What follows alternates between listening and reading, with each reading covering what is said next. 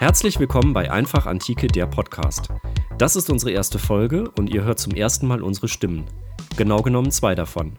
Ich bin Lucius und ich unterhalte mich heute via Skype mit Haliska. Hallo. In unserem Podcast stellen wir euch Themen natürlich rund um die Antike vor und besprechen Fragestellungen, für die man auch mal ein bisschen in die Tiefe gehen sollte. Genau, und Antike ist schon mal ein ganz gutes Stichwort. Richtig, denn zum Auftakt stellen wir uns erst einmal eine ganz grundsätzliche Frage, nämlich, was ist die Antike? Oder was macht sie aus? Man könnte auch sagen, warum ist die Antike überhaupt eine eigene Epoche? Was hält diese Epoche zusammen und inwiefern kann man sie abgrenzen?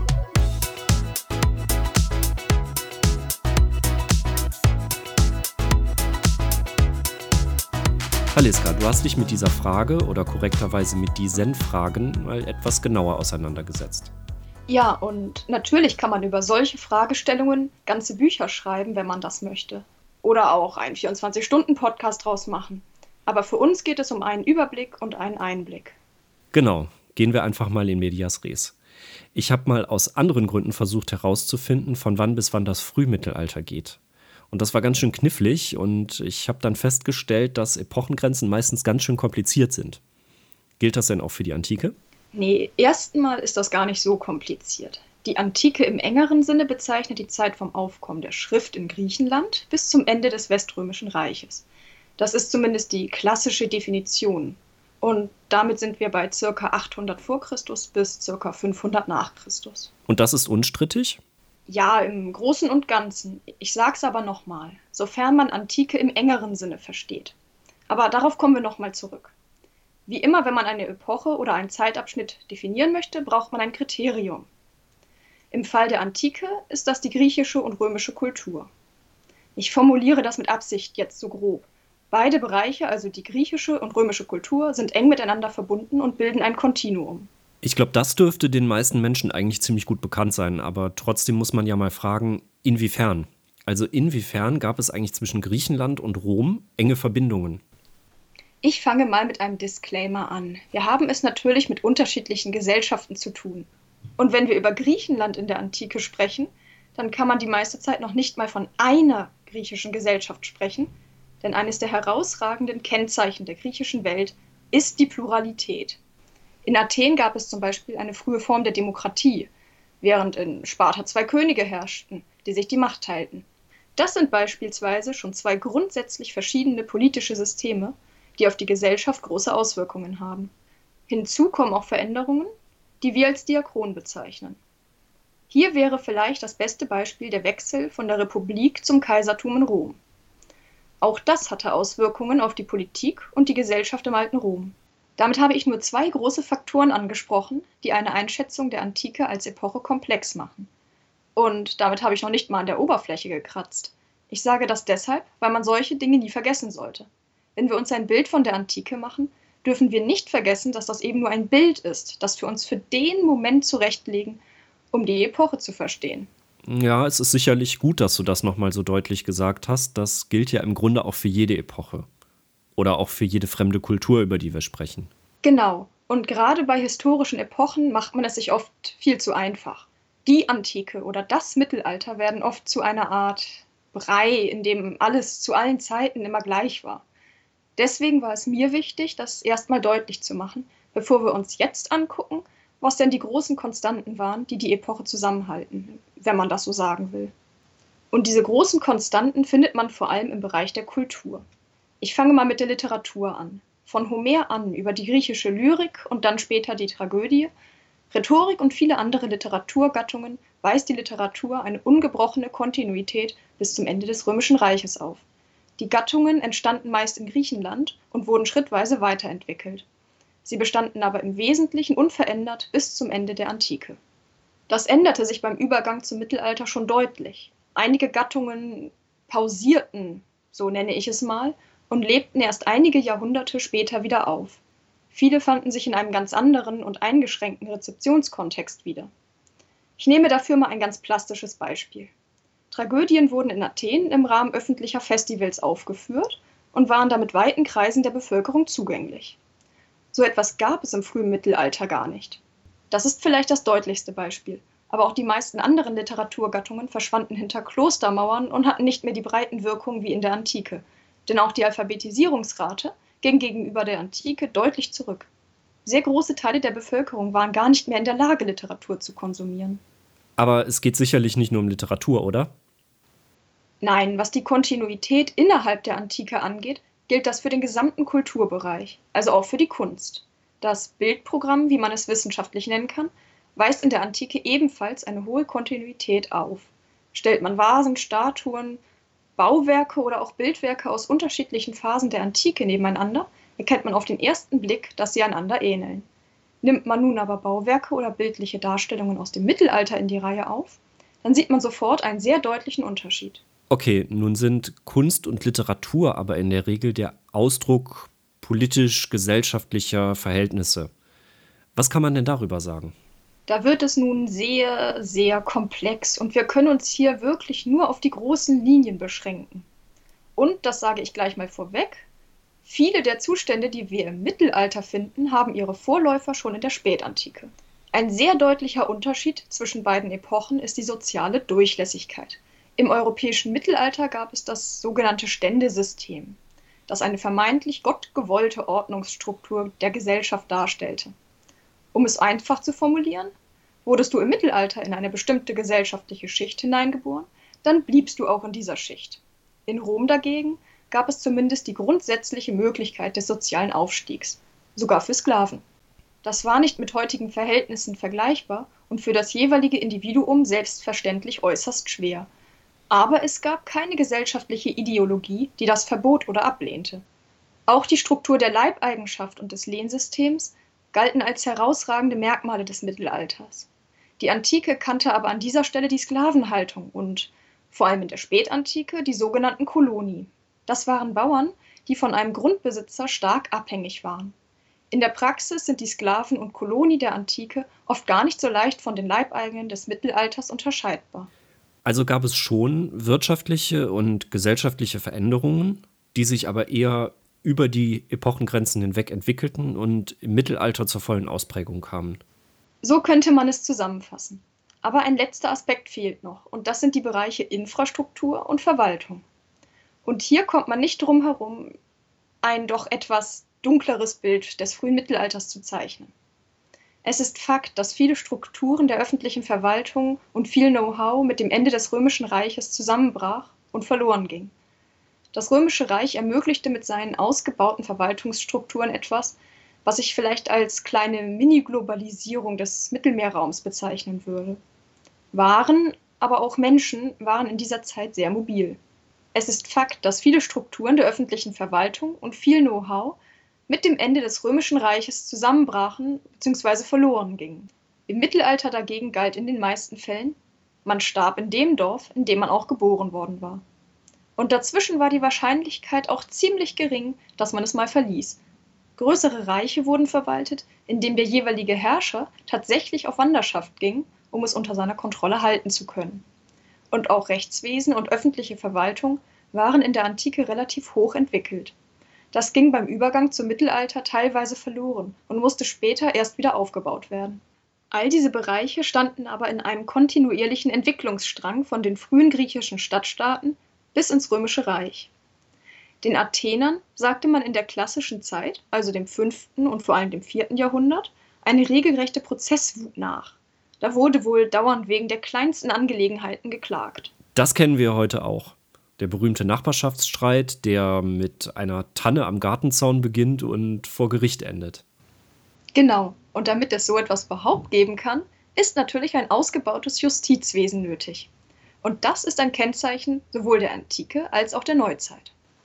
Übrigens hilft auch ein kleines Gedankenexperiment weiter, um Kontinuitäten in einer Epoche auszumachen. Jetzt bin ich gespannt. Ja, es ist natürlich ziemlich spekulativ und natürlich nicht wissenschaftlich, aber es hilft manchmal zumindest weiter, um ein Gespür zu bekommen.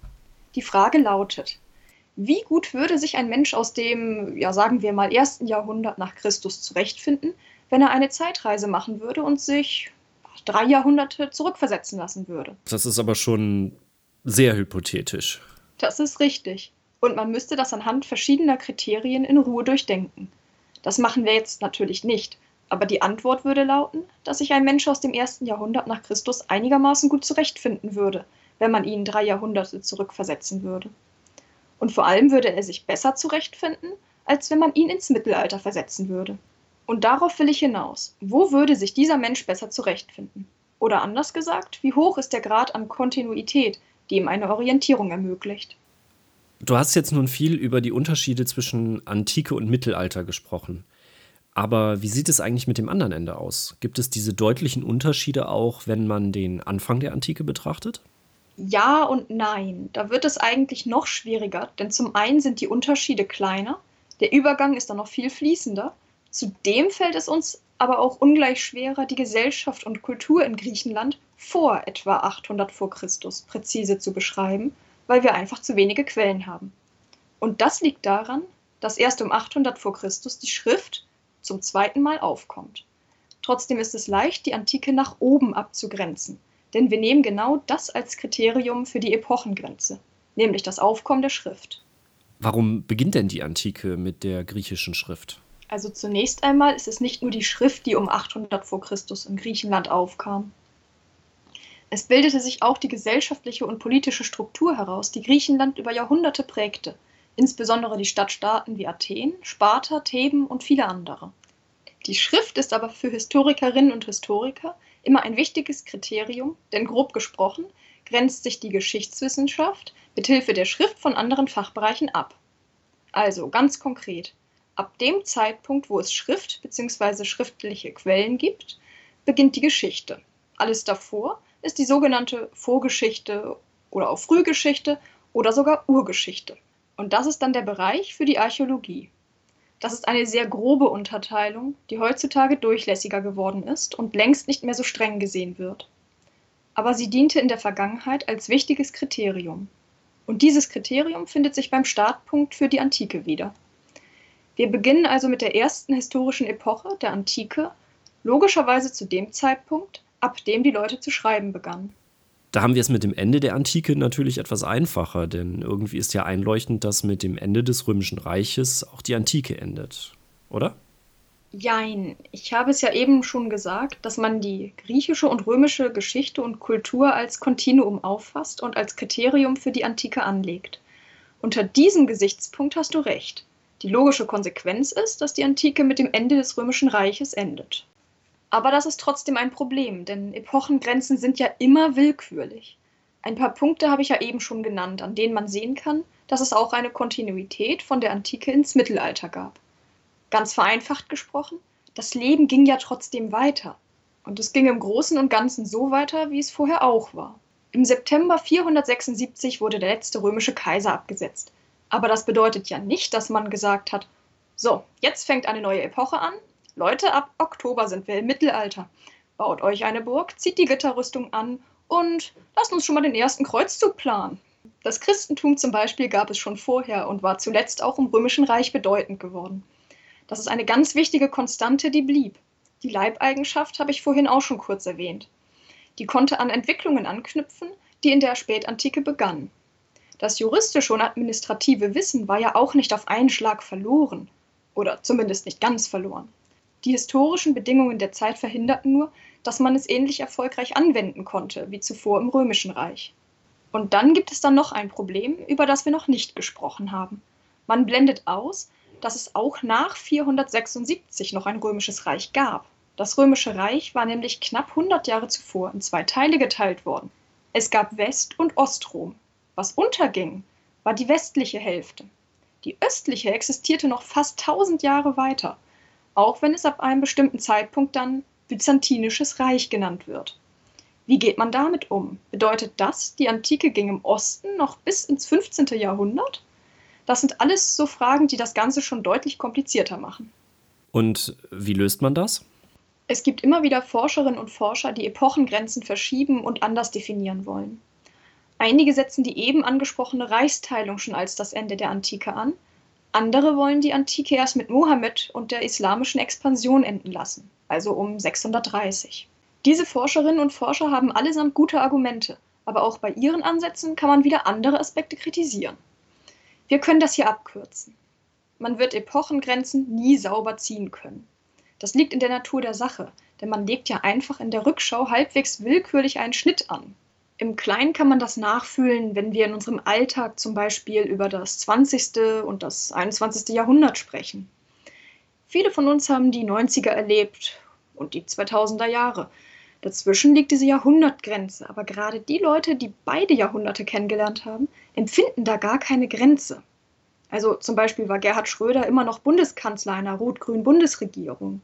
Und die USA waren immer noch die dominante Weltmacht der westlichen Welt. Und ja, die Probleme des globalen Südens waren immer noch präsent. Wichtige Veränderungen oder sogar Einschnitte könnte man woanders festmachen und nicht an dieser künstlichen Grenze. Da würden mir natürlich spontan der 11. September einfallen, die Finanzkrise, Donald Trump und die Fridays for Future Bewegung. Das ist ein kleines Beispiel, aber es macht das Problem deutlich. Man kann solche Probleme immerhin abmildern, indem man sagt, die Antike beginnt um 800 und endet um 500 herum. Das macht schon sprachlich deutlich, dass man keine ganz scharfe Trennlinie zieht. Wichtig ist aber vor allem, dass man sich erst fragt, welche Kriterien man zur Definition einer Epoche anlegen möchte. Und dann legt man die Epochengrenzen an die Stellen, wo diese Kriterien entweder noch nicht oder nicht mehr erfüllt werden. In unserem Fall kommt dann dabei heraus, dass wir eben die griechisch-römische Antike von 800 v. Chr. bis 500 nach Christus gehen lassen. Das ist auch in Ordnung so, sofern man eben die Probleme von Epochengrenzen im Hinterkopf behält und sie nicht allzu streng handhabt. Du hast eben angesprochen, dass die Schrift eine große Rolle spielt, aber auch die Menschen in Ägypten und in Mesopotamien konnten ja schon schreiben. Wie geht man denn eigentlich damit um? Gehören diese Bereiche dann auch in die Frühgeschichte? Da wird es jetzt richtig spannend, denn hier kommen wir in den Bereich der Wissenschaftsgeschichte. Und das findest du spannend? Nein, eigentlich nicht. Deswegen mache ich es auch kurz. Wenn wir über die Epochen sprechen, operieren wir ja mit Begriffen, die schon länger existieren. Als man die Antike als Epoche definierte, spielten Ägypten und Mesopotamien für die Wissenschaft eine untergeordnete Rolle. Man muss sich klar machen, dass man im ausgehenden 18. Jahrhundert beispielsweise weder die Hieroglyphen noch die Keilschrift lesen konnte. Bei den Hieroglyphen war man sich nicht mal sicher, ob es sich überhaupt um eine Schrift handelte. Folglich wurden die beiden Kulturbereiche tatsächlich als Vorgeschichte gesehen. Es bildeten sich eigene, eher archäologisch geprägte Fachbereiche, die sich darauf konzentrierten, namentlich die Ägyptologie und die Altorientalistik bzw. Assyriologie. Vereinfacht gesagt, als man dann feststellte, dass diese Kulturräume auch für die Geschichtswissenschaft relevant sind, waren sie schon durch eigene Fachbereiche besetzt. Sie sind bis heute an den Universitäten oft nicht in den Bereich Geschichte eingebunden. Das ist in vielen Fällen so, wobei man natürlich heute interdisziplinär zusammenarbeitet. Okay, ich verstehe, dass gerade universitäre Strukturen gewachsen sind und dass man sie aus vielen Gründen nicht so ohne weiteres umstellen kann oder dass es viel Aufwand bedeuten würde. Aber mal unabhängig von irgendwelchen Instituten an der Uni, warum definiert man trotzdem die Antike über Griechenland und Rom? Auch da spielen historische Gründe eine Rolle. Die Germanen, Briten, Sarmaten, Ägypter und Assyrer waren in der Wahrnehmung der Historikerinnen und Historiker lange Zeit nur Statisten. Das hat seinen Ursprung einerseits in der Antike selbst, denn diese Völker haben nichts oder nicht viel Schriftliches hinterlassen oder ihre Schrift konnte lange Zeit nicht entziffert werden. Das heißt, wir können oder konnten sie uns lange Zeit nur durch griechisch-römische Quellen erschließen. Wir sehen sie gewissermaßen durch die Augen der Griechen und Römer. Dass wir diese Sichtweise durch neue Erkenntnisse ergänzen oder korrigieren können, ist eine vergleichsweise junge Entwicklung der letzten etwa 150 Jahre. Ein zweiter wichtiger Punkt ist aber auch die Wertigkeit, die diesen anderen Völkern oder Kulturbereichen beigemessen wurde. Das hat seinen Ursprung in der Renaissance. Diese Epoche hat ihren Namen nicht von ungefähr, denn in dieser Zeit hat man sich stark auf die Antike oder auf das, was man für die Antike hielt, zurückbesonnen. Auf einmal gelangten griechische und römische Quellen wieder zu einer breiten Aufmerksamkeit und wurden auch außerhalb von Klöstern und Gelehrtenschulen gezipiert. Das Ganze steigerte sich zu einer regelrechten Idealisierung der Antike. Die Epoche wurde zum Vorbild in vielen Bereichen. Und diese Sichtweise wirkte lange nach, im Grunde bis in die erste Hälfte des 20. Jahrhunderts. Das können wir auch heute buchstäblich noch sehen, wenn wir uns Bauwerke wie das Stadttheater in Aachen anschauen, das Brandenburger Tor in Berlin oder die Feldherrnhalle in München, um nur einmal drei willkürliche Bauwerke herauszugreifen. Das betraf aber selbstverständlich längst nicht nur die Architektur. Goethe und Schiller imitierten griechisch-römische Versmaße und Literaturform. Latein und Griechisch wurden als Fremdsprachen zu einem wesentlichen Teil des bürgerlichen Bildungskanons. Das hatte auch Auswirkungen auf die Geschichtswissenschaft. Im späten 18. und vor allem im 19. Jahrhundert lag der Fokus deutlich auf der griechisch-römischen Geschichte. Man hatte begrenzte Quellen, aber man hatte auch eine Wertigkeit im Kopf. Griechenland und Rom wurden zum Synonym für die Antike. Alles andere kam unter ferner Liefen. Ja, aber trotzdem wurden doch im 19. Jahrhundert auch zum Beispiel die Hieroglyphen entziffert, die ja ägyptisch sind. Ich habe natürlich etwas überspitzt. Natürlich gab es auch Forschung in anderen Bereichen. Du hast die Ägyptologie angesprochen. Auch für Mesopotamien hatte man eine große Faszination. Da sprechen wir über die Forschung und zu einem guten Teil auch für das öffentliche Interesse aber die Wirkung war eine ganz andere als bei der griechisch-römischen Antike. Im Schulunterricht standen und stehen für die Geschichte Ägyptens trotz allem nur ein paar Unterrichtsstunden zur Verfügung. Mesopotamien kam und kommt noch schlechter weg. Ganz plastisch wird das, wenn man mal einen Blick auf eine Stundentafel eines typischen Gymnasiums in Deutschland in den 50er Jahren wirft. Latein wurde in der Klasse 5 mit sieben Wochenstunden unterrichtet. In der achten Klasse, damals unter Tertia genannt, kam dann unter Umständen Griechisch dazu. Latein wurde mit fünf, Griechisch mit sechs Stunden unterrichtet. Macht also elf Stunden altsprachlichen Unterricht in der Woche bei etwa 35 Stunden Unterricht insgesamt. Das zeigt, welchen Wert man diesen Sprachen und der griechisch-römischen Geschichte und Kultur beimaß. Dagegen wurde das Fach Geschichte, das ja auch andere Kulturräume in das Gesamtbild bringen kann, mit ähnlich wenigen Stunden unterrichtet wie heute. Aber auch damals schon, also im typischen Durchschnittsgymnasium der Nachkriegszeit, konzentrierte sich der Geschichtsunterricht im Bereich Antike auf die griechisch-römische Geschichte. Das hat sich bis heute übrigens kaum verändert, sondern eher noch verschärft, weil das Fach sehr unter der G8-Umstellung gelitten hat und noch weniger Stunden zur Verfügung stehen als vor 15 oder vor 20 Jahren. Also unterm Strich ist die Antike im Geschichtsunterricht heute immer noch gleich Griechenland und Rom. Nicht mehr ganz so streng wie vor 50 Jahren, aber im Kern schon. Wir begründen das allerdings etwas differenzierter, denn natürlich hatte die griechisch-römische Antike auf uns hier in Mitteleuropa ganz andere Auswirkungen als das, was in Ägypten oder Mesopotamien oder gar in Indien geschah. Es geht uns natürlich nicht mehr darum, Griechenland und Rom als übergroße historische Vorbilder zu betrachten, denen man unkritisch in so ziemlich fast allen Bereichen nacheifern sollte. Fragt man willkürlich ein paar Menschen auf der Straße, ist das eine Sichtweise, die man, das behaupte ich jetzt einfach mal so, überhaupt nicht hören wird. Ein Gest der Wertschätzung ist aber geblieben. Die griechisch-römische Antike gilt in einigen Bereichen immer noch als irgendwie edel, wenn man an die Architektur und Kunst denkt. Latein- und Griechischkenntnisse haben immer noch das Flair höherer Bildung. Okay, jetzt könnte man aber etwas ketzerisch fragen, ist diese Fokussierung auf Griechenland und Rom noch zeitgemäß? Da muss man, denke ich, zwischen Schule und Uni bzw. Forschung unterscheiden.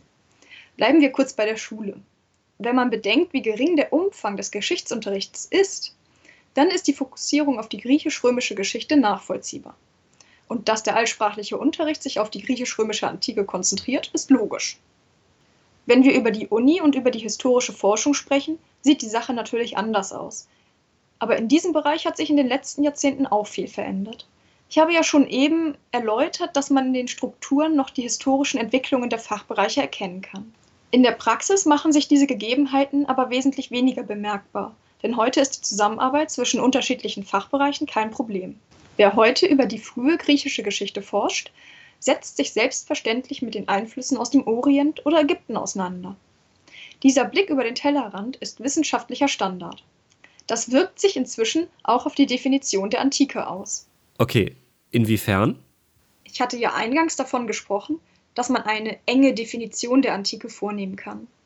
Das ist die Definition, über die wir bisher gesprochen haben. Daneben gibt es aber auch eine weiter gefasste Definition, die auch Mesopotamien und das alte Ägypten, aber, und das ist ganz wichtig, auch die Germanen, die Kelten, die Briten und vielleicht auch das alte Indien und viele andere Kulturbereiche mit einbezieht. Und das ist der Ansatz, den wir ja auch bei Einfach Antike verfolgen. Man kann und sollte die Kulturräume nicht mehr so scharf trennen. In der Forschung geht man aber noch einen Schritt weiter. Denn alles, was wir hier bisher so dargelegt haben, trifft ja nur auf Europa und die benachbarten Regionen zu. Wenn man das weiterdenkt, führt das zu einem relativ neuen Bereich innerhalb der Geschichtswissenschaft, nämlich der sogenannten Welt- und Globalgeschichte.